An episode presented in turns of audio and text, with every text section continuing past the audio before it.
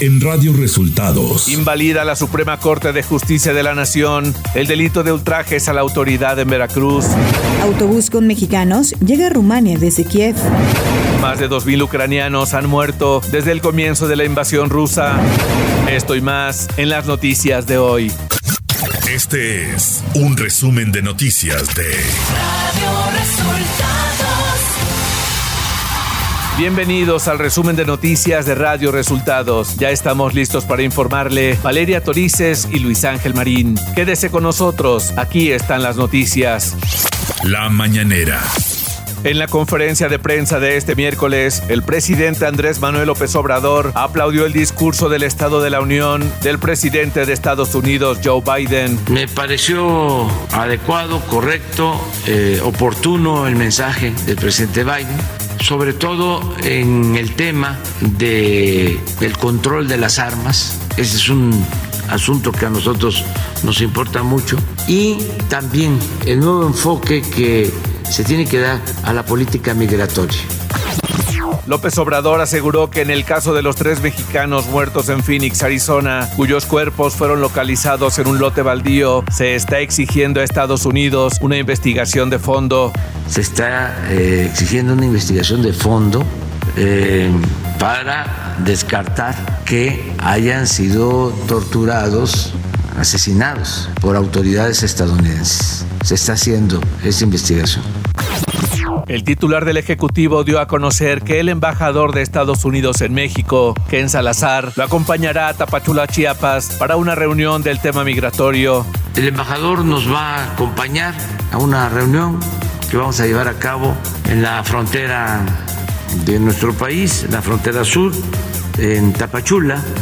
Quedamos en eso, dentro de 10 días, 12 días, vamos a llevar a cabo una reunión sobre el tema migratorio. Fue parte de lo que tratamos ayer.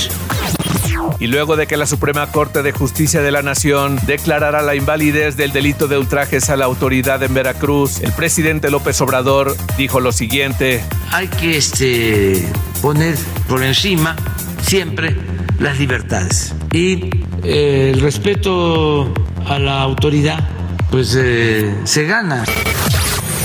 Radio Resultados Nacional.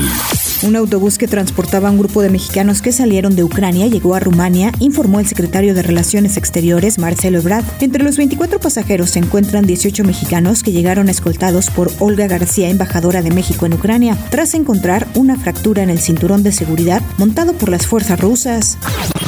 El secretario de Estado de Estados Unidos, Anthony Blinken, habló este martes con el secretario de Relaciones Exteriores, Marcelo Ebrard. En una llamada telefónica, Blinken destacó las firmes declaraciones de México en apoyo a Ucrania y en defensa de la Carta de las Naciones Unidas en sus intervenciones en el Consejo de Seguridad y la Asamblea General y como parte de la declaración conjunta de la OEA tras la invasión de Rusia, según un comunicado del Departamento de Estado. La presidenta del Senado, Olga Sánchez Cordero, confirmó que como secretaria de Gobernación tuvo diferencias y discrepancias con el entonces consejero jurídico de la Presidencia de la República, Julio Scherer, por la intromisión de este en asuntos que eran facultad de la dependencia que tenía a cargo Sánchez Cordero. De acuerdo a la Ley Orgánica de la Administración Pública Federal, se otorgan a la Secretaría de Gobernación. El Instituto Nacional Electoral prepara adecuaciones al modelo de casilla que se utilizará durante el ejercicio de revocación de mandato, a fin de que, pese a la reducción motivada por el recorte presupuestal, se adapten medidas sanitarias que impidan los contagios de COVID-19 y se agilice el procedimiento para el conteo, sellado y agrupamiento de las papeletas del ejercicio en las sedes distritales. Según el acuerdo aprobado en comisiones, que aún debe avalar el Consejo General, las modificaciones mencionadas obedecen al infructuoso intento que hizo el INE para obtener mayores recursos para la consulta. El expresidente de Brasil y quien busca ahora la reelección en el cargo, Lula da Silva, inició una visita a México en donde se reunirá con el presidente Andrés Manuel López Obrador, morenistas y senadores. En un tuit, el secretario de Relaciones Exteriores, Marcelo Brad, le dio la bienvenida al brasileño y lo llamó gran amigo de México. Este lunes, la Secretaría de Educación Pública eliminó el programa Escuelas de Tiempo Completo de sus reglas de operación por medio de la publicación en el Diario Oficial de la Federación. La SEP comunicó las reglas de operación para la Escuela Es Nuestra de 2022, en las cuales no aparece el programa Escuelas de Tiempo Completo, cuyo objetivo era mejorar el rendimiento de los alumnos de las escuelas públicas de educación básica mediante la ampliación de las horas que los alumnos van a la escuela. Economía. De acuerdo con datos del Instituto Mexicano del Seguro Social, el incremento de 22% a los salarios mínimos permitió que 5.84 millones de personas tuvieran un alza en su ingreso. La Comisión Nacional de Salarios Mínimos, con ASAMI, detalló que en diciembre de 2021 había 5.91 millones de personas trabajadoras aseguradas con un salario base de cotización menor al monto de los nuevos salarios mínimos. Para enero de 2022, este número se redujo a solo 72 mil personas, lo que significa que el 30% de los trabajadores que menos ganan vieron su salario promedio incrementarse alrededor de 15% real en comparación con el año pasado. Clima. Durante este día, un canal de baja presión sobre el sureste del Golfo de México, en interacción con la entrada de humedad del Golfo de México y Mar Caribe, ocasionarán lluvias con intervalos de chubascos en el oriente y sureste del país. Además, persistirán bancos de niebla durante la mañana en sierras del oriente de México. Por otro lado, un segundo canal de baja presión sobre el interior del país y la entrada de humedad del Océano Pacífico originarán lluvias aisladas, las cuales se podrían acompañar de descargas eléctricas en zonas del occidente, centro y sur de México. Asimismo, continuará viento de componente norte con rachas de 50 60 kilómetros en el Istmo y Golfo de Tehuantepec. Ciudad de México. El gobierno de la Ciudad de México y el Instituto Nacional Electoral firmaron un convenio para la difusión y promoción de la consulta para la revocación de mandato 2022. A través de la Secretaría de Administración y Finanzas se pactó la difusión en espacios públicos que gestiona la dependencia capitalina en el sistema de transporte colectivo metro, así como en el mobiliario urbano. Información de los estados. La Suprema Corte de Justicia de la Nación invalidó tres de las cuatro fracciones del artículo 331 del Código Penal de Veracruz que castigaban con hasta siete años de prisión el delito de ultrajes a la autoridad. Esto abrió la puerta para que todos los acusados de ultrajes a la autoridad puedan salir en libertad luego de que se aprobó con efectos retroactivos al 12 de marzo de 2021, de tal forma que quienes hayan sido arrestados, estén bajo proceso o sentenciados por ultrajes a la autoridad podrán solicitar su libertad inmediata un sismo de magnitud 5.2 con epicentro a 26 kilómetros al noreste del municipio San Pedro Pochula en Oaxaca fue perceptible en la Ciudad de México, Oaxaca y Veracruz. El movimiento telúrico ocurrió a las 13.35 horas y no motivó la activación de la alerta sísmica. El Congreso local de Tamaulipas revirtió el dictamen que la legislatura anterior aprobó en 2021 y que suspende la enajenación de terrenos costeros, lo que se había aprobado con el argumento de desarrollar proyectos turísticos, esto ante el reclamo de decenas de familias del poblado La Pesca, municipio de Soto la Marina, afectadas por el decreto gubernamental para enajenar 42 hectáreas de esa localidad costera.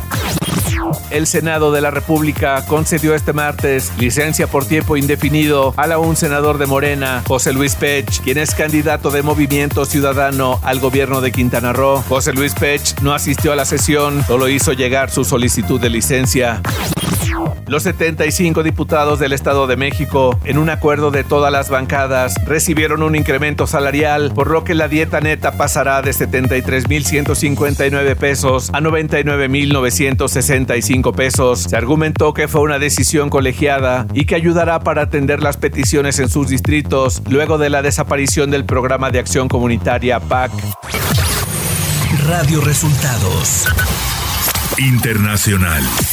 Más de 2.000 civiles ucranianos han muerto desde el comienzo de la invasión lanzada por Rusia el pasado 24 de febrero, denunció este miércoles el Servicio Estatal de Emergencia de Ucrania. Según el DSNS, sus artificieros han desactivado hasta el momento un total de 416 artefactos explosivos. En el cumplimiento de todas estas misiones han muerto 10 socorristas y otros 13 han resultado heridos. El presidente estadounidense Joe Biden reveló este martes su decisión de cerrar el espacio aéreo de Estados Unidos a las aerolíneas rusas, como han hecho también la Unión Europea y Canadá. Biden también prometió este martes que hará pagar un precio por la invasión de Ucrania a su homólogo ruso, Vladimir Putin, y que conseguirá salvar la democracia de los retos que enfrenta dentro y fuera de Estados Unidos. Este martes el comisionado de ACNUR, Filippo Grandi, calificó el éxodo de personas de Ucrania como el mayor desde las guerras de los Balcanes. He trabajado en crisis de refugiados durante casi 40 años y rara vez he visto un éxodo de personas tan increíblemente rápido, aseveró Grandi. El canciller de Alemania, Olaf Scholz, ha afirmado que el acuerdo nuclear con Irán no puede posponerse durante más tiempo, según lo declaró este miércoles durante una visita oficial a Israel. Lo que nos gustaría ver es que se llegara a un acuerdo en Viena. Ahora es el momento de tomar una decisión, explicó durante una rueda de prensa conjunta ofrecida junto al primer ministro hebreo, Naftali Bennett. Esto no debe posponerse más y no puede posponerse más, añadió. Tecnología. Netflix ha hecho una oferta para comprar Next Games, desarrollador detrás del juego móvil Stranger Things, Puzzle Tales. La noticia se confirmó en una publicación de blog, desde donde el presidente de juegos de Netflix, Mike Verdu, dijo que la adquisición tiene como intención crear una biblioteca de juegos geniales para que disfruten los miembros de Netflix. WhatsApp anunció las nuevas funciones que podrán llegar este 2022, entre las que destaca reaccionar a los mensajes con un emoticon, decidir quién puede ver tus estados y crear comunidades dentro de los grupos. Además, próximamente los administradores de un grupo tendrán la opción de eliminar mensajes enviados por otros miembros, teniendo así más control sobre lo que se comenta o comparte. Espectáculos. Tras anunciar su retiro del fútbol americano, Tom Brady prepara su próximo paso en la parte profesional, anunciando que se lanzará como productor de cine en una nueva película que lleva por título 84 Brady y que tendrá el respaldo de Paramount Pictures. La película será protagonizada por Lily Tomlin, Jane Fonda, Rita Moreno y Sally Field, quienes interpretarán a cuatro amigas seguidoras de los Patriotas de Nueva Inglaterra, quienes hacen un viaje por carretera para estar presentes en el Super Bowl con el objetivo de ver jugar a Tom Brady. El portal Comic Book informa que Beetlejuice 2 está en desarrollo bajo la compañía Plan B Entertainment, propiedad de Brad Pitt. Se espera que tanto Michael Keaton como Winona Ryder repitan sus papeles. Hasta el momento, Warner Bros. no ha confirmado el proyecto de forma oficial y se desconoce si Tim Burton volverá para la dirección. Deportes. El Comité Paralímpico Internacional anunció que los deportistas rusos y bielorrusos fueron autorizados a participar en los Juegos Paralímpicos de Pekín que inician este viernes, a pesar del conflicto en Ucrania. Y es que existía la posibilidad de que los deportistas de ambos países fueran excluidos. El Comité Paralímpico decidió dejarles participar con una bandera neutral, por lo que lo harán con la bandera paralímpica y no figurarán en el tablero de medallas. Y en la jornada 8 de media semana de la Liga MX se dieron tres empates. América y Querétaro empataron a un gol, León y Monterrey a cero goles y Puebla empató un gol con los Bravos de Juárez, mientras que Cholos de Tijuana derrotó dos goles a uno al Toluca. Y hasta aquí las noticias en el resumen de Radio Resultados. Hemos informado para ustedes Valeria Torices y Luis Ángel Marín.